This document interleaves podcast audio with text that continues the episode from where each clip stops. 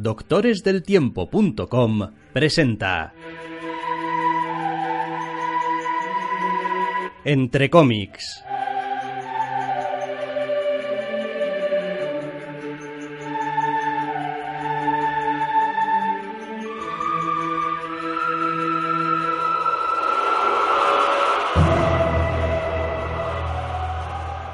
Bienvenidos, queridos oyentes, a una nueva edición de Entre Cómics. Doctor Snack, muy buenas. Muy buenas. Esta semana DC nos da un poquito de descanso, aunque no mucho, porque copa buena parte del programa, pero sí que andamos un poquito más relajados con las novedades y no con este aluvión que teníamos recientemente. Bueno, creo que en realidad no es del todo exacto, dado que, en fin, no sé, de cinco novedades que vamos a comentar probablemente, pues cuatro son de DC. Lo que pasa es que, bueno, pues hay algunas... Son, cuatro y no ocho. Ya, bueno, sí, hay alguna que se sale un poquito, quizá, de, de, lo que vendría a ser una novedad propiamente de rabiosa actualidad de la línea de DC, nada que ver con Rebirth ni nada por el estilo. Pero bueno, de todas formas, vamos a comenzar hablando, curiosamente, del TVO no DC de entre las novedades de la semana, que es de IDW, se titula Action Man número uno de John Barber y Paolo Villanelli.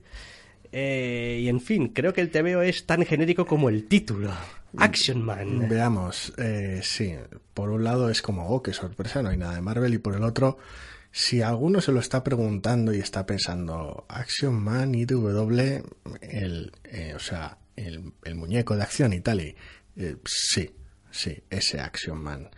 Ya de base en la portada augura un pequeño banner de Road to Revolution, uno de estos eventos que promete mezclar G. Joe's Micronautas, Transformers y Action Man, con lo cual ya pintan bastos. Y sí, el TVO, aunque se lo tome a chirigota en ocasiones, es un TVO de Action Man. Le da la vuelta y hace giros, pero es un TVO de un muñeco de acción, es decir, es un James Bond de pacotilla a ver, hombre, tampoco hay que ser tan injusto. Para empezar, eso que has dicho pintan bastos, porque Revolution, oye, pues habrá que ver. O sea, es verdad que la idea a priori suena un poco a intentar meter una vez más la cosa en tu Batmóvil, pero... A ver, entiendo este encanto de, pues yo soy un crío, estoy en mi casa, cojo mis muñecos y He-Man se pega con Optimus Prime y tal, y... Bien, pero si vas a hacer algo así, dirígelo claramente al público que puede disfrutar de algo así. Yo con lo, cómo suelen enfocar este tipo de, de, aberraciones no lo veo. Bueno, de todas formas, y volviendo a este Action Man eh, número uno, pues a ver, yo a ratos me parecía que estaba leyendo una historia muy del estilo de The Kingsman. Sí. Y a ratos, pues un tebeo no especialmente bueno de cualquier clase de acción superheroica, a pesar de que aquí el señor, en teoría, no tiene poderes. bueno, en teoría y sin teoría. Pero, el traje de Action Man hace Action Things. Es, a ver, es Action Man, debería molar puñados, pero es, es, peor James Bond que James Bond. A ver, el asunto está en que intentan hacer la gracia y darle la vuelta humanizando un poquito al personaje. Es como, ¿qué tenemos? Tenemos un muñeco que vive increíbles aventuras con un montón de equipación pintoresca enfrentándose al Doctor X, Profesor X, no sé. Doctor X creo que es, creo que es, creo que tiene un doctorado en maldad o lo que sea y es el Doctor X. Entonces, bueno, pues, ¿cómo insuflamos personalidad a ese pedazo de plástico en un TVO? Porque claro, si no es simplemente mamporros de acción. Pues se las arreglan para darle un, un arranque que aunque no es original encaja bien y funciona con el tono ligero del TVO pero es que se queda ahí. Sí, no deja de tener también una cierta lectura meta, como ese rollo de, bueno, en realidad los muñecos son reemplazables, no pasa nada, si metes a la lavadora tu Action Man, pues me puedes comprarte otro Action Man. Sí, a ver, es algo muy James Bond también, quiero decir, al fin y al cabo al personaje los puedes interpretar de mil maneras y con distintos directores y actores a lo largo de las épocas. Cuando ya haces de eso un muñeco de acción y de ese muñeco de acción haces un TVO, pues claro, también me ha recordado a otro TVO que leímos no hace tampoco tanto, aunque hace ya un tiempo, Grayson. Grayson, sí, me imaginaba. Eh, pero en peor.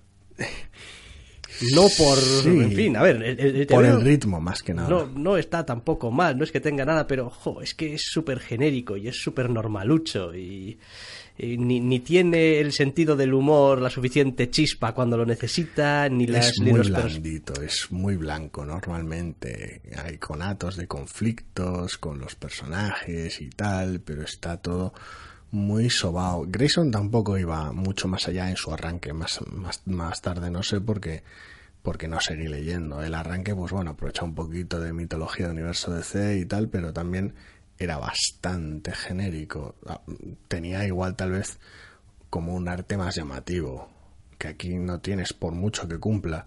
Entonces, pues no sé, al final tienes un TVO de aventurilla genérica de héroe que intenta estar a la altura de lo que se espera de él y ya. Sí. Y alguna clase de gancho para que, no sé, se meta en la trama muy fuerte y el Doctor X y tal. No sé, yo, yo no lo veo porque es eso, es, es decir, vale que va a hacer cómics de muñecos, se puede, sobre todo si te curras un universo detrás, da igual, te le puedes dar toda la cancha que quieras a todo lo Transformer, todo lo G.I. Joe, es como vamos a coger unos He-Man y tal, y tienes, tú generas toda una mitología loquísima detrás y ya está. Pero cuando la mitología de tu muñeco es para gente secreto más o menos genérico, pues tienes muy poquito de lo que tirar. Tienes que realmente aportarle mucho al TV, inventarte mucho. Y en este primer número no hace demasiados esfuerzos al respecto. Es que me ha llamado la atención que para ser un TVO de estos de Action Man y tal, y uno casi espera unas fantasmadas terribles y tal, tampoco mucho. Ni los gadgets son especialmente espectaculares, ni el despliegue de medios del señor es especialmente No es- vistoso. A ver, no es que los momentos que tiene no sean bastante descerebrados, exagerados o descacharrantes. Es que es muy moderado en el tratamiento de los mismos. Tienes algunas secuencias de acción que tratadas de otra manera. La escenación básicamente final, bueno, final del tren y tal, tiene algunas que son, vamos, Sí, unas idas de olla bastante serias. son muy sí. locas, pero su tratamiento en el TVO es muy conservador. No sé si es por falta de espacio, porque el TVO quiere plantear muchas cosas a la vez, todas ellas un poco genéricas, pero bueno, o porque quieren mantenerlo un poquito más, más creíble. Pero me parece que es la dirección equivocada. Sí, yo, yo creo también que sí. Yo creo que este TVO se hubiese beneficiado terriblemente de... El primer número prácticamente es todo una, una escena de acción, entre comillas. Y Sí, una apertura en frío y tal, pero bueno, si vuelves a los clichés una vez más. Sí, bueno, pero un cliché bien hecho Sí. demuestra por qué se ha convertido en cliché. Sí, justo esta semana además, aunque no tienen mucho que ver más allá de su todavía. raíz, estaba el número 7 de James Bond, es decir, el número 1 de un arco nuevo. Sí. Con lo cual, con el mismo equipo, con lo cual, pues sí, las comparaciones a veces son odiosas, aunque estén en este caso bastante alejadas.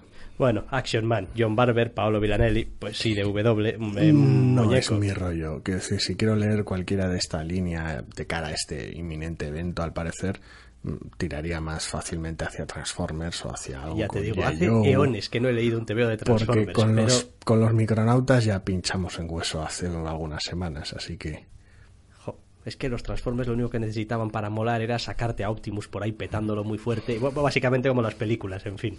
eres un, Tampoco- eres un Optimus fanboy. Sí, sí que lo soy, como de otro montón de cosas también. Vale, dejamos IDW y nos vamos ahora sí a DC, con la cual nos vamos a quedar unos cuantos Sí, para hasta, hablar hasta de el fin de los tiempos, o al menos del podcast, desde sí, luego. para hablar de Aquaman 1 de Dan Abnett y Brad Walker. Aquaman 1, mm, también conocido esta semana como Eh, Aquaman bien. Es la sensación general que me ha dejado que como después del número 1 de, de Rebirth, que volvía a ciclar otra vez el número 1 de la etapa anterior y era como, Dios mío, otra vez esto, ¿no? Este está bien. O sea, tiene muchas de esas pegas de el villano de siempre. Respeto un montón tu opinión, pero me ha parecido más montonero. Me ha, me ver. parecido terrible. Me ha, me ha parecido volver a empezar una nueva etapa otra vez bajo las mismas premisas, con el mismo... Ah, es que no le veo nada, ni- ninguna Estru- idea original. Estructuralmente es muy manido. Es- volvemos a tener un, un- un intento de acercamiento entre, entre el fondo del mar, el fondo del mar y los, y los terribles y horribles humanos y sabotajes de por medio y tal. Está muy sobado, pero se ciña a la raíz de, de- un buen arranque, entre comillas, para Aquaman, este tío dividido entre esos dos mundos, trata bien a los secundarios, introduce personajes nuevos que podrían dar juego. Problema está en que está tan encorsetado en, en lo, lo, más básico y pasa tan poco de interés en el TVO que tiene poco fuste. Para colmo, muchos de esos personajes que presenta secundarios son... Decir que una caricatura igual es un poco jodido, pero rozan peligrosamente la caricatura. Uno de los personajes principales que tenemos en este TVO es un nuevo personaje secundario, al menos nuevo lo que a mí respecta, que es una oficial de la Armada Británica. Y hombre, no es una caricatura de, oh, qué británica es, pero hostia, lo roza peligrosamente, lo cual me parece muy raro viniendo de Arnet. Pues a mí es que no me ha gustado. Dirán, yo de un TVO número uno de Aquaman lo que quiero es que yo, que no soy lector de Aquaman, me entere de algo. Y de lo único que me entero es de lo mismo que ya sé y que sabe todo el mundo de, de Aquaman. Entonces... Sí, bueno, a ver, es un número uno. Al fin y al cabo tampoco puedes montar un pero, ¿qué, ahí. pero, pero, pero ¿qué debo esperar de un TVO de Aquaman que empieza con esta amenaza que, en serio, quiero decir, podrías decirle a, a, gente cuál va a ser el malo del primer número de Aquaman y, y acertarías solamente el 90% solo por decir el único nombre que le viene a la cabeza. Mm, sí. Y dices tú, pues vale, hombre, ya sabemos que el villano no lo es todo y que, pues lo que tú decías, ¿no? Hay la introducción de algún personaje secundario y está un poco también la situación general. Pero, hombre, madre mía, quiero decir, procura tirar de algo un poquito menos manido. El problema, para mi gusto, no es que esté realmente mal construido, sino es que arriesga tan poquito, arriesga tan poquito que se queda muy corto, porque el ritmo de las escenas de acción, de, el, arte en general, el movimiento, la introducción de los personajes está bien. Pero, pero en, en una, en, no sé, en algo que parece casi impropio de, Ana, de Dan Abnett, la historia está tan vista, los personajes están tan, no sé, que parece hueco. Ese es el problema, que el TV cunde mucho menos de lo que debiera. No sé, no sé, a mí me ha decepcionado un poco porque he empezado leyéndolo con un cierto interés y he ido perdiendo interés conforme iba leyendo el TVO porque sí, estaba viendo a dónde iba, a dónde iba, a dónde iba y es como esto, esto ya lo he leído. Sí, esa es parte importante del problema del TVO, que en vez de empezar, uff, no me gusta este arranque y coño, pues ir mejorando, empieza de manera más o menos prometedora, como queriendo, tengo esto, vale, a ver qué hacemos, qué hace con esto el equipo creativo y ves que va a peor. Entonces, claro. Igual también es que soy el tipo de lector de que cuando a entro a una colección que, de un personaje que no conozco, me gusta que me hagan un poco el, el tourist walk. Que te hagan el paseo, que te lleven de la mano. Que me lleven un poquito de la mano. Me digo, no, esto es tal, esto qué es, esto es, yo qué sé, la el, el, el, el, edificio de Aquaman, este donde vive y está lleno de chuladas. Y te voy a enseñar un poco las chuladas para que entiendas un poco el tipo de pueblo que es Atlantis. Quieres, quieres verlo todo. O sea, si te, no sé si, si, te quieren meter a Batman por primera vez, quieres ver Batman, el origen de Batman, la Batcueva, Robin, Alfred, todo. O sea, Gordon. Hombre, bueno, pues al menos necesito ver la cueva y saber qué voy a decir. Hay, hay elementos que necesito sí, sí, por, saberlos por, ya. Por resumirlo de alguna manera. Ahora, empe, empe, empezar un número, número. El número uno de Batman, de hecho, hacía parte de eso sí, entre comillas. Claro. Lo disfrazaba, entre comillas, en algunos casos y en otros casos directamente lo usaba como, como cachiporra y lo hacía bien. Pero sí que tenía ese rollo de, eh, Batman es esto. Pero vaya, empieza, y... no es como, empiezas tu número de Batman y joder, madre mía, a las 12 páginas aparece el Joker. Fua, joder. La Virgen. La Virgen. Espero cosas, vamos. Súper novedosas. Súper novedosas. Este. No sé, a ver de cara al ritmo a mí me, ha gustado. Me, me, ha parecido un TV muy ameno, muy ligero y me interesa esta dinámica de Aquaman y sus movidas. Los personajes secundarios que parecían prometedores cada página que pasaba lo han sido menos. La amenaza del villano de turno es horrible. Y Aquaman en sí mismo no es un personaje que me simpatice, con lo cual pues ya lo tenía cuesta arriba para empezar. Sí que es cierto que empeora, pero me ha parecido que es un número uno al margen de, de, lo poco que arriesga, que está bien hecho, está bien, está bien montado. Mm. La acción está guay y las conversaciones entre los personajes fluyen de manera realmente natural.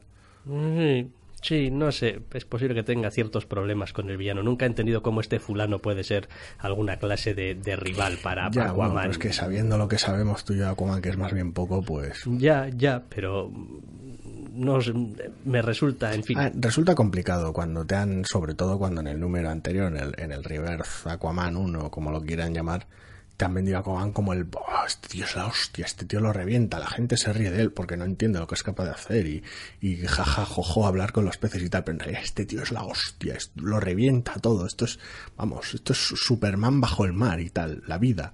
Y luego lo ves pues con unas amenazas que no parece que debería tener problema con ellas, es raro, es raro, tonalmente es raro. Pero bueno, en fin, me gustaría decir que le voy a dar otra oportunidad, Pero... pero no estoy seguro del todo. Es decir, lo único que me podría hacer volver es que, hombre, Dan Abnett y Brad Walker, pues creo que los he leído bastante en Guardianes de la Galaxia en su momento, y entonces, pues, es un equipo creativo en el que tengo cierta mm, confianza predepositada. Es como, bueno, Tienen crédito contigo. tienen algo de crédito y pues quizá pero uf, es que aún así aún así y es verdad ¿eh? que el TVO está bien y fluye bien Está las bien escenas de acción son dinámicas El y es tal. lo que cuenta. La, la manera en la que lo cuenta eh, está bien, pero lo que cuenta es lo de siempre. sí con lo de siente como este estornudo mira mira mira que, está viniendo bueno no llegará ahora porque esto suele ser Ah, así grabar con bueno. resfriado. Ay, sí, una, una gran idea, ¿verdad? Como siempre. Bueno, pues este Aquaman, número uno de Dan Abnett y Brad Walker, ya veremos hacia dónde va yendo. Algunos igual lo veremos más que otros. Pero bueno. Pero bueno, vale, nos vamos ahora con el tebeo, entre comillas, raro de la semana. El, el tebeo, que es en realidad una novela gráfica que está fuera de continuidad por razones obvias que ya vamos a explicar ahora mismo, se titula Dark Knight, A True Batman Story, de Paul Dini y Eduardo Riso, que básicamente es un tebeo autobiográfico escrito por Paul Dini. Sí. Son ciento, no, era 130 páginas, creo, de novela gráfica. Qué cosa más, más, más complicada y en ocasiones más frustrante. Tiene momentos que me han gustado mucho y momentos que no me han gustado nada en absoluto en una de las sensaciones más raras que he tenido con un TVO últimamente. A mí me ha gustado. Yo no he tenido demasiado problema. Aunque reconozco que hay partes del TVO que cuesta un poco más que otras atravesarla. Sí, por resumirlo de alguna manera, es un TVO, como ya has dicho, autobiográfico de Paul Dini que gira en torno a un incidente que queda relativamente claro desde el principio que fue un atraco que sufrió, un ataque violento que sufrió hace tiempo y su vida antes y después de ese, de ese hecho, básicamente. Tiene sus momentos de niñez y sus momentos puntuales en los que utiliza para de alguna manera enmarcar y darle contexto a ciertas situaciones, pero eh, todo gira en torno a ese incidente. Sí, a ver, es un TVO que está contado en primera persona, nos lo cuenta él, aunque nos lo cuenta desde dentro del TVO, pero desde fuera de la historia que nos cuenta el TVO también. Sí, ese es uno de los problemas más graves que tiene el cómic posiblemente. Lo cual es un poquito extraño porque parece como si estuviese haciendo una presentación para gente dentro del TVO de lo que le pasó, pero en realidad tú lo estás leyendo desde fuera de... Entonces es, un poquito... Es muy raro porque evidentemente, por lo que, por, como ya os podéis imaginar, por lo que hemos contado, es una historia terriblemente personal y cercana para el autor, con unas toda una serie de consecuencias y toda una serie de, asuntos previos que influyeron en ello. Es muy, muy, muy, muy personal y es se conecta con, el- con momentos de la historia de manera realmente fácil. Es, es, es fácil sentirse cercano a, muchos de los momentos, prácticamente todo el TV. Es fácil empatizar con, con la persona y con el personaje en este caso. El problema está sobre todo en algunos momentos en lo formal. Quiero decir, en, muchos de los momentos te lo cuenta tal cual, te sientes muy cercano, en esos momentos más jodidos y dices tú, hostia, menuda movida. Bien, en otros momentos tiene tanto artificio el TVO que es como si se distanciase el personaje y la propia persona, como si no quisiera o no se atreviera o por lo que fuera, pusi- pusiese barreras entre el lector y la propia historia y, y él mismo, en una especie como de extraño afán de protegerse, lo cual no encaja muy bien con el ritmo general porque ya se está de alguna manera atreviendo No, a pero yo, pero, pero yo creo que tienes, que tienes razón. Quiero decir, eh, no, no se abre del todo.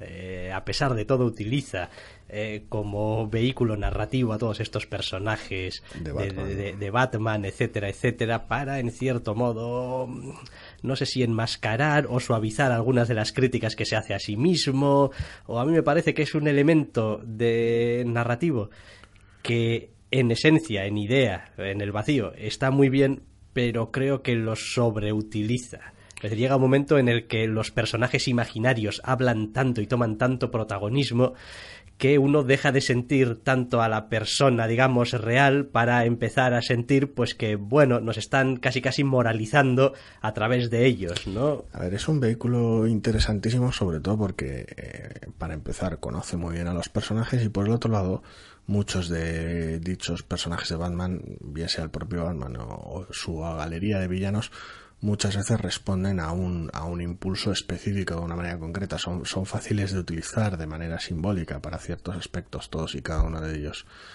Entonces, como herramienta vehicular del propio TVO hay muchas ocasiones en las que están muy bien, pero ya dada la propia estructura del TVO, con Paul Dini haciendo junto con, junto con Eduardo Riso un TVO en el cual sale Paul Dini contándote lo que a Paul Dini le pasó, ya la cantidad de barreras en ese aspecto es brutal. Y por el otro lado, en muchos momentos el uso de los personajes de Batman es muy maniqueo.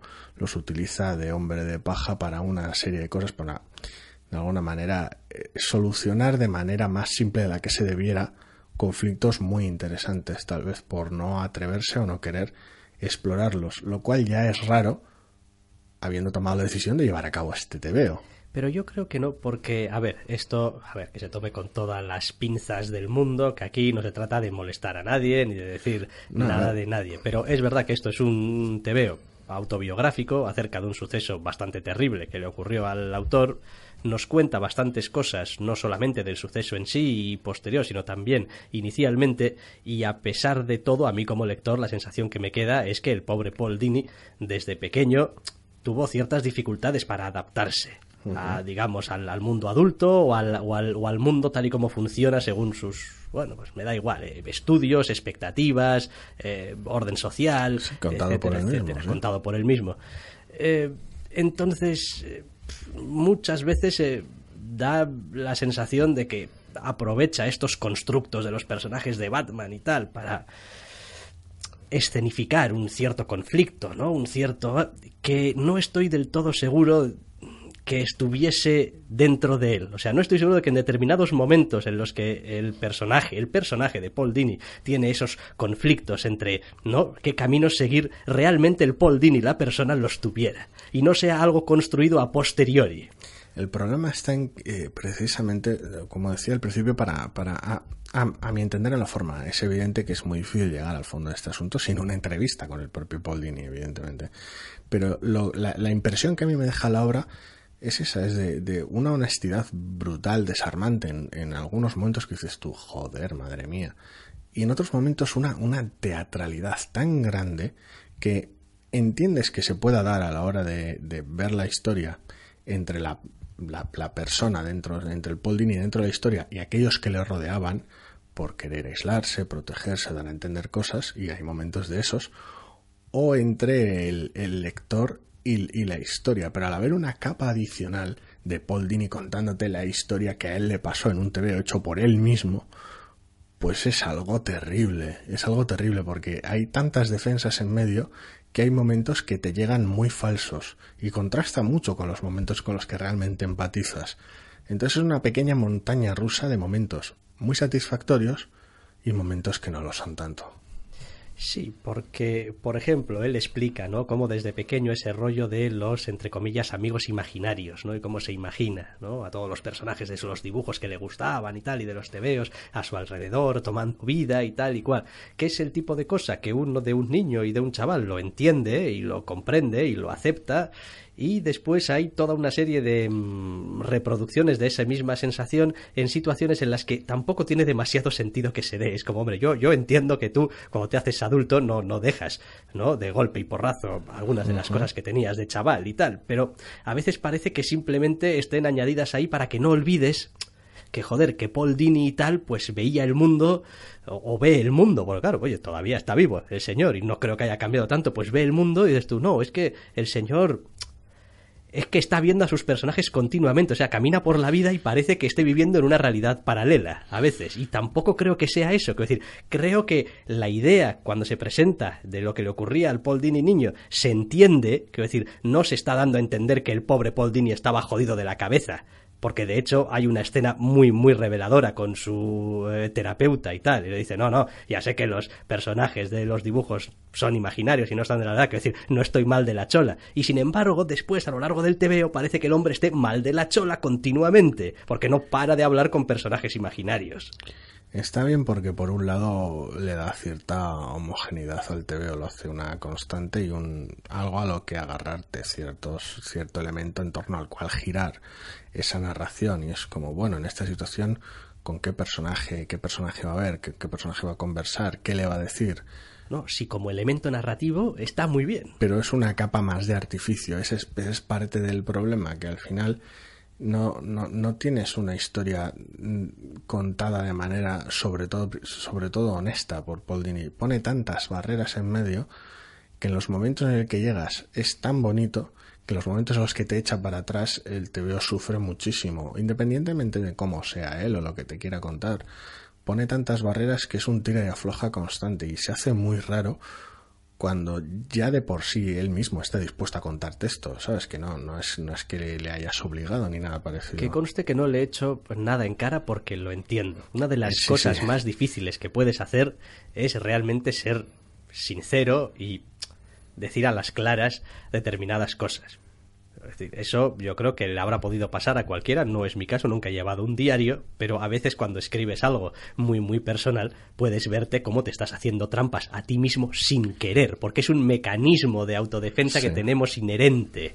Entonces, claro, pues yo lo entiendo, quiero decir, entiendo que lo haga así. Me da un poquito de pena, porque al final a mí la historia que más me interesa de este TVO que hemos leído, por mucho que le pongan Dark Knight y Batman, y la historia no es la historia ni de Dark Knight, ni que aparezca un Batman, ni que aparezca un Joker ahí. Lo que quiero es la historia de Paul Dini, que Paul Dini me cuente un poco esa historia humana suya. Ya, el problema es ese que desde el principio ya ha mostrado su declaración de intenciones de hacer un TV en el cual sale él contándote una historia que le pasó a él. Lo dicho, son tantas barreras que es complicado. Quiero decir, uno se encuentra con otro tipo de obras de, de ficción que puedan tratar estos asuntos de manera muchísimo más lejana. Da igual que cojas, yo que sé, Evangelion mismo y la depresión de su, de su autor a lo largo de la producción, que es como dices tú, ni, ni es biográfico, ni, ni sale él, ni nada parecido, pero hay ciertas cosas que tal vez te llegan de manera mucho más honesta porque los personajes las experimentan sin barreras.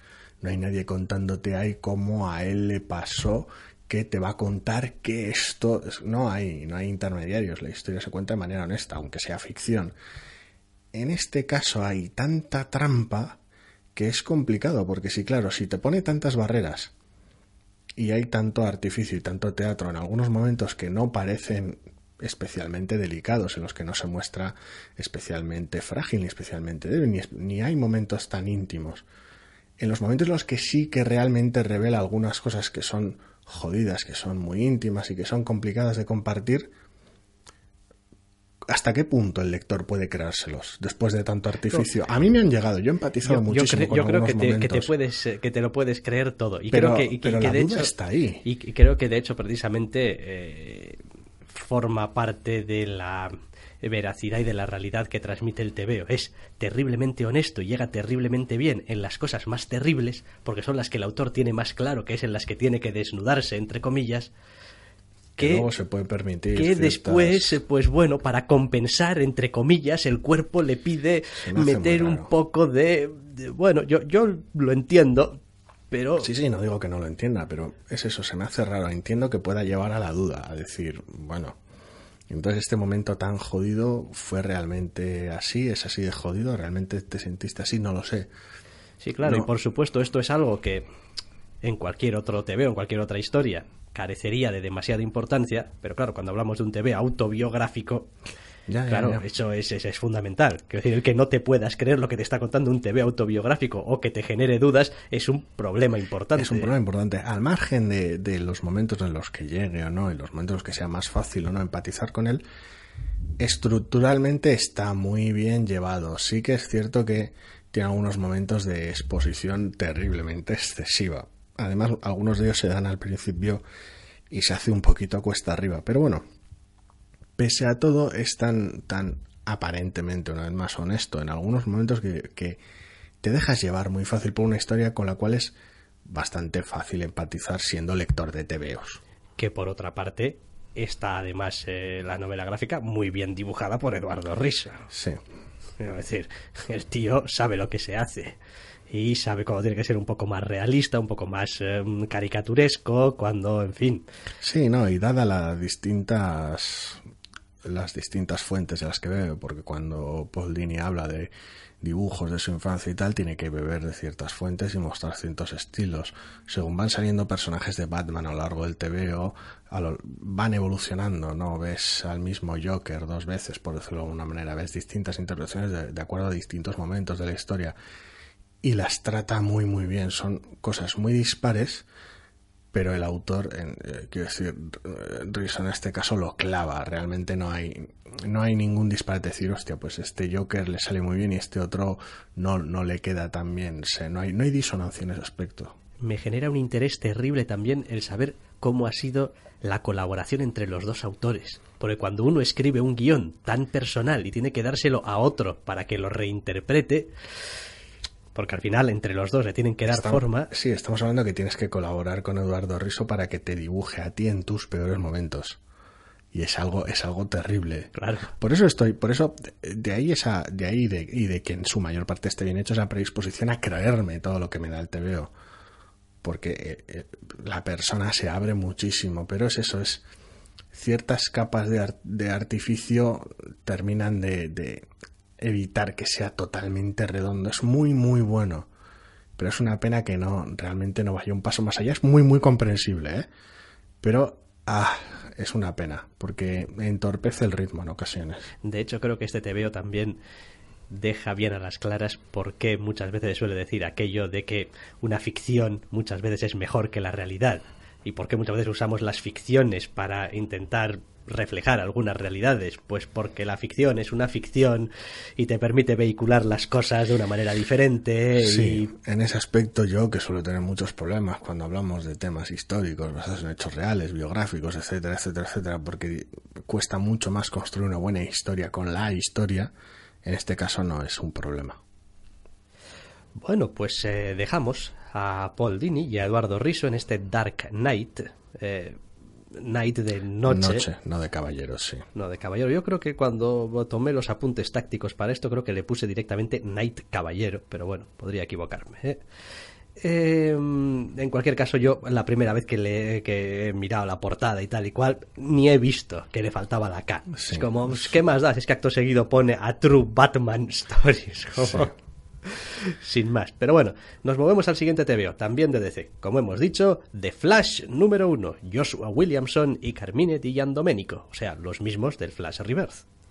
Pues sí, nos vamos con el hombre más rápido del mundo en lo que es ya un arranque más sólido a su historia al margen del Reverse. Ya tenemos al personaje, deja aclaradas algunas perspectivas sobre el evento y sobre los hechos del evento y qué va a pasar o no con ellos. Y es un arranque interesante para este nuevo, para esta nueva historia con, con, Barry Allen. Tal vez una vez más demasiado conservador o continuista. Es decir, me explico. Eh, despacha de tal manera los hechos del evento para decir, no, esto sí, esto bien, pero esto ya se encargan otros y esto ya según vayamos viendo. Ahora un arco argumental estándar que es casi, aunque esté bien hecho el TV, es casi decepcionante. Como decir, yo aquí venía algo con, con mucha enjundia y habéis arrancado un arco de flash bastante normal, bien llevado, pero muy normalito. Bueno, yo lo prefiero. No tengo nada mm, especialmente a favor de que nada más empezar una especie de reinicio de continuidad me metan ya en esto es porque esto. A ver, es sobre todo una cuestión de expectativas. Yo lo digo más que nada porque tiene esa sensación de decir, bueno, nos ha pasado esto súper gordo y súper raro. Pero no lo vamos a mirar ahora. ya lo trataremos luego porque yo estoy liado con mis temas y tampoco tenemos por dónde tirar de ese hilo. Es, es raro ese, una compartimentación tan clara de los, de los hechos sucedidos. Es decir, no, el evento en otra colección o en otro momento en esta colección. ahora cosas mías que podían suceder con o sin el evento. Y se hace raro. Aún así he de reconocer que el dibujo de Di Domenico me sigue resultando un poquito... eh, ¿Cómo decirlo? Tiene mucha personalidad, quizá más personalidad de la que esperaba para un TVO de Flash, después de haber tenido autores más, entre comillas, tradicionales en las últimas etapas. Eh, me recuerda un montón, aunque me gusta más, Dillan Domenico, claramente, porque a este que voy a nombrar nunca lo he tragado demasiado bien, pero me recuerda un poco a Scott Collins. Mm. Vale, me, me está dando miedo, no sé a quién irá a mencionar. No, no tengo nada en contra ¿eh? de Scott Collins y tal, solamente que hay determinadas cosas de su estilo que ya, no me acaban de gustar. A mí me gusta, ya lo dije en su momento, en que tenía algunas inconsistencias en el reverse, algunas viñetas un tanto extravagantes. Me gusta, me gusta cómo trabaja y me gusta cómo humaniza muchísimo a los personajes en este TVO. Quiero decir, tienes a un, a un héroe brutal, con unas capacidades descomunales y obscenas, y tiene momentos bastante, bastante puñeteros. Y en esos momentos realmente los personajes están muy bien llevados a nivel de lenguaje corporal y de expresión. Muy contento. No he encontrado nada demasiado a achacar al TVO. No, está, está bien, es un TVO de Flash bien, quiero decir, a ratos me ha recordado un poco hasta el de la serie. Así eh, te lo digo, es como... Hombre, vale. a ver, tiene el contexto que tiene. La trama está bastante centrada en torno al, a la policía. Vemos algunos personajes que aunque sus contrapartidas de la serie sean distintas, están flotando por ahí. Entonces, pues sí, a un fan de la serie de televisión es, es imposible que no aparezcan ciertos personajes y uno responda con cierta sensación de familiaridad. Pero bueno, no sé, a ver, me ha parecido un arranque mm, un poquito torpe en su, en su inmediato principio, es decir, una vez que se quitan de encima las primeras cuatro páginas, el cómic funciona perfectamente. Es un arranque de Flash realmente bueno. Las primeras páginas diciendo esto del evento no lo vamos a tratar ahora y te vamos a poner un resumen de lo que ha pasado es un poquito torpe. Pero bueno. Bueno, no sé, funciona, funciona bastante bien y a ver, tiene un poquito este el, efecto Flash. El efecto que, joder, cualquier TVO que toca Flash, cualquier serie que toca Flash, da igual lo que pasa, aparentemente speedsters por todas las esquinas, velocistas debajo de las piedras. Velocistas, todo el mundo teniendo poderes, todo el mundo corriendo, todo el mundo con cosas raras. Y me temo que este este TVO haya acabado con un con un, cliffhanger de estos de a la venga. Casi otro propio más". de la teleserie y sus, Sí. vici- y sus vicios. Sus vicios, sus manías o sus, o sus virtudes o sus clichés, no sé. Sí, es. A ver, yo, yo que estoy acostumbrado a ciertas cosas de Flash me siento relativamente cómodo. Quiero decir, para, para mí, en los, la amplia mayoría de los temas de Flash, tal y como me gusta recordarlos, tal vez, o, o, los recuerdo, me los imagino, o me gusta, o me, me imagino que me gustaría que se hiciesen, siempre hay básicamente tres vertientes, que es o tienes velocistas en tu contra, o tienes a sus rogues o a cualquier agrupación, o, ellos individualmente o ellos agrupados delante de él, da igual que sea un Mirror Master, un Capitán Frío, lo que quieras, o tienes algún villano súper loquísimo, como Gorilla Grodd y este tipo de cosas tan, tan locas, tan a veces casi pulp, por, bueno, y sin casi. Que si son un poquito las tres ramas por las que tirar si yo tengo que pensar en qué flash quiero leer. Por manera. Entonces, que tire por, por, por, por una de ellas no me, no me incomoda en ningún momento. Está bien, es un TVO, es un TVO de Flash muy competente que enseña bastante un poco este el personaje, estas son sus capacidades, estas son sus preocupaciones, sobre todo, que normalmente sería por donde vas a ir tirando un poco al personaje y vas a ir tensionando al personaje por sus preocupaciones, ¿no? Esas Sí. eh, que tiene continuamente. Y bien, pues es un número uno, tampoco da para gran Ya, cosa. a de lo todo. que no termino de acostumbrarme es con, con Dillan Domenico y con muchos de los cómics recientes de Flash, es el, el derroche de efectos especiales cada vez que corre. Quiero decir, sé que soy muy nostálgico a ese respecto, pero, pero con todo el color digital y con todo esto es como si de repente tuvieras más, entre comillas, presupuesto para dibujar los efectos de Flash.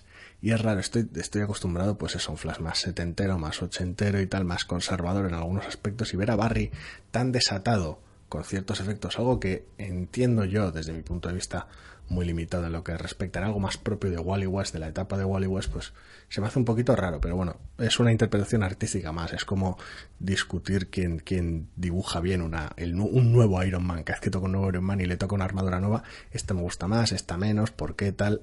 Es muy personal.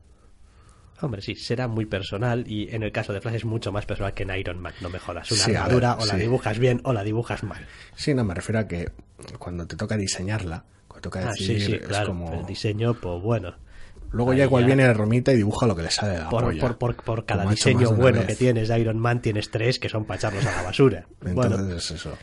Es lo que hay. Eh, está bien, yo creo que lo que en realidad ocurre aquí con esta plasmación gráfica de Flash es que todavía no, en realidad, no, no, no han acabado de estar satisfechos con todo lo que han probado. Han probado cosas y cosas y cosas y nunca quedan del todo satisfechos. También el propio estilo a veces personal de, de Carmín le lleva muchas veces a viñeta pequeña y es donde ese derroche de efectos especiales tal vez más incomoda, no sé. Igual sobresale un poco demasiado, ¿no? En la, en la, viñeta. Es, raro, luego ya es eso también, el trabajo, un trabajo de tinta, un trabajo de color, pero bueno, está bien equilibrado. No se nos escapa tampoco que estamos hablando de un personaje que se supone que es la velocidad que está trasladado a viñetas estáticas. Entonces, quiero decir, ya de base hay que ser muy bueno para hacer que Flash funcione bien, porque, joder, es que el tío está quieto y lo que hace es correr muy rápido. Sí, en ese aspecto yo suelo tender más a, me suele gustar más el minimalismo, pero bueno. Depende de quién lo lleve y como en este caso no pegaría, evidentemente. De, Carmen funciona como funciona. Y me gusta cómo funciona. No sé, yo creo que parte del problema es que uno mira el uniforme del Flash actual y no sabe realmente qué es efecto especial y qué es del propio traje. Es que el problema empieza a ser un poquito ese. Es como, bueno, esto es. de la malla del pijama. Sí, es como, esto que lleva aquí es una especie de rodillera que está rodeada y tal por una cosa amarilla y tal y cual, o realmente es un rayo y tal de fuerza, de, de velocidad, que un relámpago que. Sí, pues... es, es un poco raro y lo entiendo porque el paso del tiempo es el paso del tiempo. Eso es, sobre todo para mí, en lo que a mí respecta, yo creo que es una cuestión de costumbre que estoy tan, tan viciado con una imagen tan específica de, un flash de cómic tan específico, después de mucho tiempo sin leer flash, que estoy, que estoy muy apegado a una estética muy concreta y si el TVO sigue siendo bueno, me sigue gustando y lo sigo leyendo, ya me acostumbraré. Es un problema menor.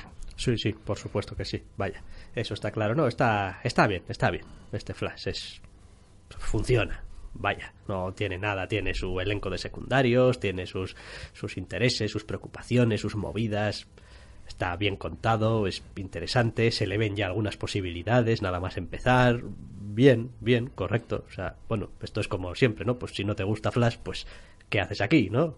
Pero si te gusta, pues hay un arranque que parece prometedor habrá que ver porque esto también, a pesar de los rebirth que hemos tenido, sigue siendo un número uno. Entonces, uno podría pensar, bueno, pero ya el, rebirth y este, pues ya un poco, pues tampoco te creas que se le ven demasiadas hechuras todavía, porque aquello era lo que era y esto también, pues es un arranque. Pero bueno, seguramente es de las colecciones eh, más, más, no sé, que se las ve con su propia capacidad de mantenerse ahí bien de las que hemos leído. Yo todavía sigo anonado desde la semana pasada por lo bueno que era el número uno de Batman. Ya, bueno, ya veremos si el número dos de Batman no echa abajo la sensación. Igual sí, igual. Podría pasar. Una vez que salga, el latigazo es todavía peor.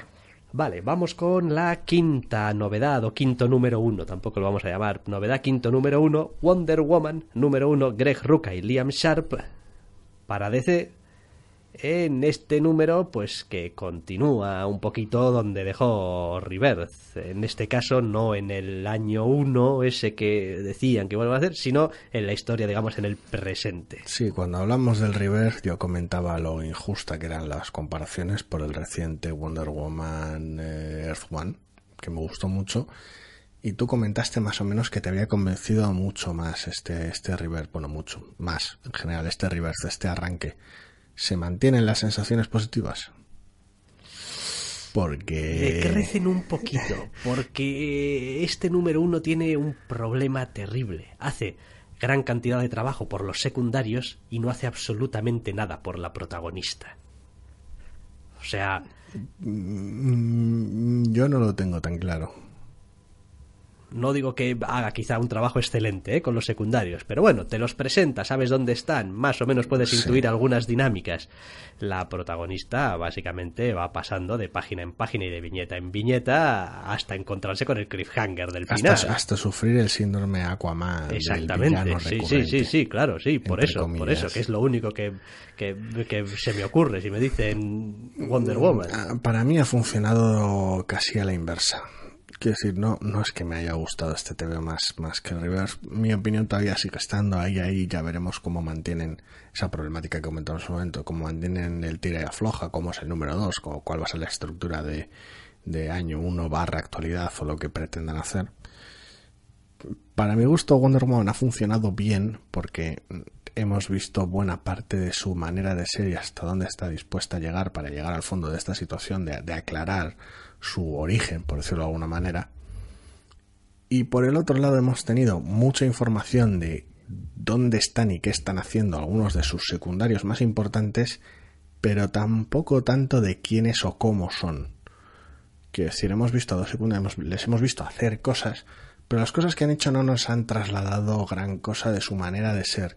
Y cuando es el propio origen de Wonder Woman y toda su historia lo que está en juego, entre comillas, en la propia trama, de, realmente de dónde vengo, qué ha pasado, eh, ver el papel que juegan los secundarios en su historia es muy importante. Y para mi gusto eso no lo consigue. Hemos, les vemos hacer cosas, pero no vemos cómo son. Y no vemos la relación de ellos con Wonder Woman y para mi gusto ese es el problema que tiene el número.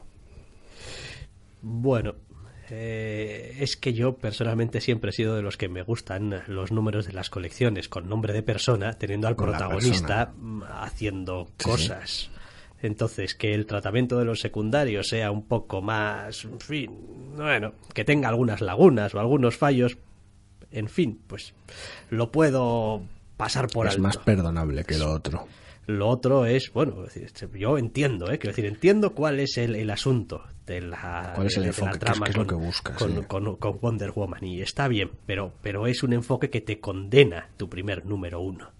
de la protagonista. Sí, en el momento en el que decides que el número uno tiene que terminar con el cliffhanger con el que termina este, y que la aproximación de Wonder Woman quieres que sea más o menos desapasionada, sobria o contenida, has condenado al personaje en este número uno, entre comillas. Quiero decir, podemos ver buena parte de su aproximación, no solo por lo que hace, sino por lo que no hace, pero has condenado a que sus apariciones sean parcas. Ese tiempo lo aprovechas para sacar a los secundarios. pero tampoco los has tratado demasiado bien. Y los recursos y los recursos narrativos para intermeternos un poquito en la cabeza de la protagonista son más bien chuscos.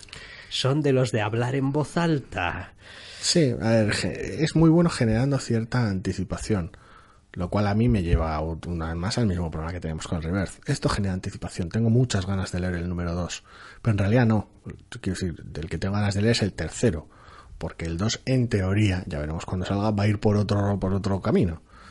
Entonces, claro, si tengo que esperar dos meses para leer, la anticipación dura lo que dura pues vas a tener que esperar concretamente hasta el 27 de julio, que lo pone al final del TVO. Ah, en tres semanas Wonder Woman 2, el inicio de año 1, y el 27 de julio Wonder Woman 3, Las Mentiras, parte 2. Cierto.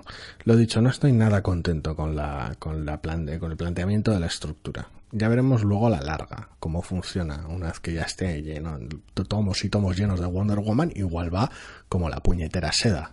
Hombre, yo pero porque entiendo lo que es un año uno y creo que en DC también tienen claro después de haber hecho unos cuantos años uno lo que es un año uno deberían sí pero si en vez de un año uno entre este TVO y la siguiente parte me meten algo que me explique un poco estos dos protagonistas que se ven en el cliffhanger, qué tipo de relación tienen o de dónde vienen o lo que sea y me cuentan algo, una especie de historia autocontenida de tal y que cual, pues yo compraría. Y es como me vas a ir complementando este... Pero eso, pero eso no es un año uno, eso es, el, ese es el flashback tramposo de la serie de Arrow.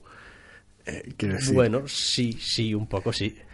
Pero a ver, es que llega un momento en el que vas a tener que, hacer una apuesta. O sea, cuando pones un número uno en el TVO, ¿qué es lo que estás queriendo transmitir? Y le pasa lo mismo a Marvel, ¿eh? un número uno de Iron Man. Vale, un número uno de Iron Man, ¿qué quiere decir? Que tiene una armadura nueva y poco más, ¿no? A veces sí. Eh, o es un número uno y realmente me vas a hablar un poco del personaje y me lo vas a reconstruir un poquito y me vas a hacer un algo con él. O vas a joder con sus padres. O bueno, sí, lo que sea, ¿no? Entonces, bueno, a mí el, el TVO me gusta, es decir, me, me gusta cómo está dibujado y, y es verdad que tiene ese rollo de la anticipación y tal y cual, pero A mí en general me ha gustado, pero no hace nada por disipar las dudas que ya tenía. Solo las acrecenta. Entonces, pues, echo, echo de menos este ritmo en el que tienes que ir acercándote a los misterios paso a paso, como si tuvieses una serie de, de- de cajas que hay de hacer Unos checkbox, checkbox, unos sí. checkbox, pa- donde tienes que pasar sí o sí antes de poder ir avanzando, ¿no? En la historia es como, no, joder, a ver, en el número anterior, en el reverse, tenemos aquí un misterio del recopetín de gordo. Vamos a ir a ello. O sea, es decir, desde el principio, sin paradas, con un ritmo frenético. Y en vez de eso tenemos un número entero empantanado en no sé si es una jungla o dónde carajo. bueno, a ver, cuando cuentas también, si ya los personajes de DC son, son, son míticos, en el caso de Wonder Woman ya es puramente mitológico. Entonces, hay ciertas estructuras que le suelen venir muy bien, ciertas estructuras de búsqueda, de, de, de, quest prácticamente mitológica le suelen quedar bien, sobre todo están bien tratadas. Y ya he dicho que el, el tratamiento en general del personaje en este número uno me gusta. Mm, me da pena porque es incompleto y me da eh, cierto temor porque en el siguiente número puede que no, no, no, no tenga nada que me satisfaga y tenga que esperar al siguiente aún más. Entonces, estoy preocupado de cara al ritmo. Más que descontento con lo que tengo, estoy preocupado por lo que me van a dar. Entonces es una sensación un poquito rara. Es decir, aunque me gusta lo que he leído, me han generado una desconfianza tremenda en el número anterior y en este. Bueno, veremos. Esas dudas solamente las disiparán lecturas posteriores de tiempos posteriores. Y ahora, antes de terminar, solamente mm, unos breves apuntes de un par de tebeos que tenemos, nada, siete, ocho minutitos. Sí, solemos. mm, Bueno, digo hablamos- siete, ocho minutos como si tuviésemos una hora como si tuviéramos un tiempo limitado. Bueno, Sí, a ver, normalmente solemos hablar siempre que merezca la pena y siempre que el tiempo nos lo permita, entre comillas, de los números 2 de las colecciones nuevas cada vez que sale una novedad. En este caso, números 2, números 2 no son, son números 958 y 935. Pero claro, después del reverse y después de haber hablado de- del el nuevo arco de Action Comics y el nuevo arco de Detective Comics, pues queremos comentar un poquito cómo continúan esos arcos. Sí, vamos a ver, empezamos por el Action Comics 958, Dan Jurgens y Patrick Zircher siguen ahí, mm, dale que te pego, con esta historia que decíamos, jo, es que parece que estemos leyendo otra vez cierta saga de los 90, ¿verdad? De Superman. Eh, pues es verdad, pero tampoco es verdad, o sea... Lo cierto es que consiguen darle su propia dinámica, su propia entidad, porque están pasando muchas cosas muy raras en este TVO en este siguiente número, en este 952, siguen pasando cosas muy raras en este TVO. Hay alguna clase de malosus macmalo En la sombra, en las eh. sombras que habrá que ver qué. Y yo la verdad es que lo he leído muy a gusto y me lo he pasado muy bien porque son unos punchantes contra un tío muy gordo y son Superman y, y Lex Luthor en plan todo y pim pam. A mí cada vez me gusta menos. Sigo sin quitarme la sensación de haber leído ya buena parte de la historia que me están contando, buena parte de la estructura de la que están abusando y para colmo están opacando lo más interesante que da de por sí, que es lo que estamos viendo en la colección propia de Superman. Es decir, cómo es exactamente este Superman y cuál es la relación con este mundo al que no pertenece y con su familia. Entonces todo eso aquí aparece como ruido de fondo, prácticamente, al menos por ahora, porque se centra en otra pelea con el villano de siempre, con la estructura ya sobada con ese mismo villano. Entonces, pues no, no, no me funciona, pero para nada. Bueno, a mí sí, porque mm, me parece que parte de la gracia o el, no sé, el intríngulis del TVO es que la pelea es lo de menos. Es decir, a pesar de que para los personajes es muy importante y tal y cual es, es lo de Sí, menos, es puedes decir, el asunto es para, para, mos- para mostrar una relación con, el, con Luthor y tal, pero y lo que y lo que está pasando alrededor y el resto de personajes que están ahí que no se sabe muy bien de dónde de han manera salido irresponsable, demasiado cerca de semejante desastre, sí. y tal y bueno pues eh, Si fuera el hombre acero del cine estaría muertísimo. Está o sea, quiero decir, me, me- me gusta bastante porque, joder, pues estoy viendo un Superman que no se tiene que contener y que está repartiendo una buena leña y digo, bueno, está preocupando por salvar vidas. eso es, pues pues, bien, o sea, dentro del, canon Superman. Sí, no ofende a nadie, pero es eso, está sobao, para mi gusto se centra en lo equivocado y está aprovechando cierto factor nostalgia, cierto factor de retorno de un Superman específico y en lugar de explorar el contexto nuevo de que han dotado a este Superman nostálgico específico, están explorando otra vez más los conflictos de siempre desde la óptica de siempre. Entonces no me termina de convencer. Bueno, en realidad dependerá muchísimo de qué es lo que esté pasando de fondo. Quiero decir, si al final es un bluff, si es gaseosa pura y lo, vas a abrir y se va a desinflar, pues no habrá merecido nada la pena. Si de aquí sale algo más o menos interesante, pues seguramente habrá valido la pena. el otro número de continuidad era el 935, ¿verdad? De Detective Comics. Detective Comics. James Tinion cuarto y Eddie Barrows para DC eh, en este TVO que comentamos de, bueno, pues parece que Batman junta una especie de equipo, de grupo, lo que sea, porque se acerca una amenaza bien gorda. Un trozo de Batfamilia, sí. Y pues aquí siguen con algunas de las ideas, no sé si más estúpidas o más brillantes que he visto jamás en un TVO de Batman. montar tu propia patrulla X con la Batfamilia. Es que es que es, que es acojonante, es que es como eh, no, me puedo creer lo que estoy viendo. Que hayáis hecho una sala del peligro. sí. En fin. No sé si es lo más, lo, más brillante que he leído últimamente o lo más estúpido que he leído últimamente. Todavía no lo he decidido me vuelve a pasar lo mismo que con el que con el número anterior. Tiene un montón de personajes que me gustan, personajes de los que me gustaría leer más y no me gusta nada lo que están haciendo con ellos. Entonces, pues me siento muy incómodo. Es como este es el contenido, el único contenido con estos personajes que me vais a dar.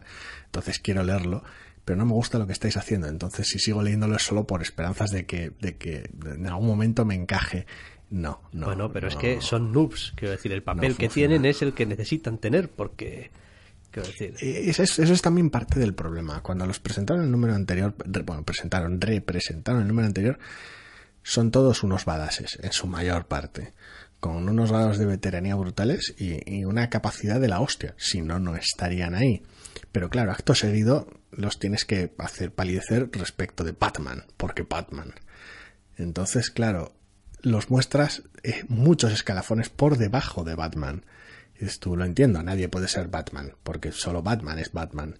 Muy bien, les haces de menos, encaja, funciona bien con la narrativa, tienes relaciones muy interesantes entre ellos, pero el cómic queda brutalmente dividido. Porque claro, por un lado tienes a Batman haciendo sus bad cosas, porque es Batman y está capacitado para ser super Batman, enfrentándose a amenazas de la hostia, para las cuales ha juntado un montón de gente, a la cual tiene al margen de la amenaza de la hostia. Entonces, quiero decir, no me encaja. Sé, a dónde van. Y lo entiendo, pero es muy maniqueo. Bueno, no, es, es muy Batman, es lo que hace. Y el, el maltrato de los secundarios me puede. Entonces, pues, no, maltrato, ¿por qué? Yo creo que el TVO hace un trabajo bastante bueno en demostrar que los tíos son, son muy buenos, pero tienen sus límites como los tendría cualquiera. Quiero decir, parte, parte de, la, de la gracia de este machaque que les hacen está en que da igual quién seas. Después de sufrir el castigo que sufren estos, cualquiera estaría machacado. Y solamente sirve para que les señalen los defectos que tienen de una manera más evidente y que si no, probablemente la mayoría de ellos negarían. Es como, no, no, yo no tengo ninguna clase de problema con no sé qué y tal y cual. No, sí, sí, lo tienes porque los hemos visto. Sí, mientras tanto le tiras a Batman la amenaza gorda a la cara. Hombre, claro. Coño, es que su trabajo es que es el puto Batman. Es lo que tiene que hacer, ir a intentar descubrir la amenaza gorda. Y esto que tenemos aquí en el Cliffhanger no es la amenaza gorda. No, es el conato, es el, es, el, es el, aviso. Sí, son, son los payasos viniendo a recibir. Es la amenaza, es la amenaza gorda avisándote de que está ahí. Eso es. Por si no te quedó claro. y, y, diciéndote, si ya las has pasado putas con esto, espérate que cuando llegue te voy a partir el cielo de la boca. Materializándose de manera casi tímida, para que Batman tenga alguna oportunidad y no quede como un puto gilipollas, y de esta manera, una vez que la amenaza ya se presente en su totalidad, cuente con el equipo, una vez que ha aprendido a superarse a sí mismo y a trabajar en equipo. Eh, no. Lo siento, pero no funciona. Son personajes construidos para trabajar en solitario. Y por muchos speech que le hagas lanzar a algunos de los secundarios sobre trabajar en equipo, bastante fuera de personaje en algunos de los casos, por cierto, no, no, no, no consigues venderlo. Bueno, consigues venderlo si no conoces al personaje. Eso es cierto. A ver, trabajar en equipo es uno de los clásicos. Sí. Y, es lo que hay, y a veces pues no te queda más remedio. y decir que están hechos para trabajar en solitario cuando son la mayoría. La, la mayoría de los reclutas, sí. Y su entrenadora. Bueno, Pese a todo. algunos forman parte de equipos o han formado Pese a parte la de naturaleza equipos de la entrenadora, por y cierto. tal. O sea, Algunos. sin más. Ahí tienes a Batman, el hombre solitario por excelencia. Ha estado en la Liga de la Salvo Justicia más años que Matusalén. Sí, Batman, Batman nunca trabaja solo. O sea, siempre trabaja solo, pero nunca trabaja solo. Porque cuando no es Robin es Gordon, cuando no es Alfred y cuando no es cualquiera de su galería de juguetes o cualquiera de los equipos en los que ha estado. Si el problema no es Y si no, podría hablar con alguna de sus el- múltiples personalidades. el problema son el resto. Quiero decir. Bueno, ya veremos sin más. A ver, es, es- es un tebeo de, de, de Batman de superhéroes. No de encaja, fuerza, fuerza demasiado la maquinaria de alguna manera. Quiere, quiere, es tan ambicioso, quiere mostrar una amenaza tan grande, quiere tener tantos personajes, quiere hacer tantas cosas con todos ellos, que al final la sensación que me deja es que no consigo lograr nada con ninguno. A mí me gusta el personaje, así que trago. Otra cosa es ¿A ti que... te gusta el, cuál de ellos? Pero, ¿Eh? ¿cuál de ellos? Batman. En las seis páginas en las que sale. Sí, Batman, me da igual. El resto son señores que están ocupando sitio en mi TVO de Batman. Parte del problema, tal vez. Pero bueno, a ver, eh, si el TVO hace bien su trabajo, dentro de no algunos, dentro de algunos números estaré diciendo, ah, mm, así que esta es spoiler o como coño se llame y tal, y hace cosas y tal. Y te leí un poco al final de no recuerdo qué arco de sí, aquello de Y a saber cómo la, la colección semanal sí. aquella de, de Batman que sacaron en su Ay, momento madre, y tal. sí. Cual, y pues ahí es donde conocí yo a este personaje, creo que es donde se crea el personaje y No. tal. Y que decir, ¿No? No, ¿No? no. Pues poco le andará. Pero ni de broma. Quiero decir. Yo creo que en su encarnación actual igual Ah, sí, ¿eh? bueno, sí, en su encarnación actual, vete no a sé si este saber, sí, personaje como, existía como con muchos, anterioridad, pero- eh, sí, sí, pero bueno, sí, después de todo el follón de New 52, vete tú a saber. Pero sí, ni ningún personaje es nuevo, Vale, ni vale. de cerca, ni de lejos. Algunos de ellos con colección propia, Bueno, sí. Lo aunque les hayan tenido que cambiar el nombre porque ya no son Batgirl, quiero decir, pero Ya. bueno, Bueno, no sé, que si hace más o menos bien su trabajo, pues, pues bien, pues me interesaré un poco. Por ahora no. Personajes. Pero bueno, yo siempre he sido para eso un lector bastante injusto. Quiero decir, de los de eh, vosotros sois eh, los masillas que están aquí estorbando. dame Batman. A mí, dame Batman. es que o bueno. entonces no lo saques, es que decir. Bueno, pero es que la colección va de eso. Es que la colección va de eso. Es que, coño, es que lo que quieren es que la colección no vaya tanto de Batman y vaya de estos otros fulanos. Pero es que ni tan siquiera está tratando Batman con ellos, que si tiene a otra persona para tratar con ellos, es muy ridículo. Claro, no, bueno, Batman tiene cosas que hacer de Batman. Sí, sí. Y ya sí. está. Cuando se gradúen de sus movidas de noobs, pues Lo sacarán de la colección Podrán tener su propia y colección. podrá tenerla toda Batman Eso es. o, o sacarán a Batman de ella e irá de ellos por fin por ahora mismo ahora mismo está en un término medio de mierda que no le sienta bien a nadie Eh, En fin, es lo que hay. Que haters gonna hate y pajeros gonna pajearse. y- básicamente es lo que hay. Sin más, bueno, ponemos punto y final ya. Al Entre Comics de esta semana, ya sabéis que si así lo queréis, podréis volver a escucharnos la semana que viene. hasta Adiós. la semana que viene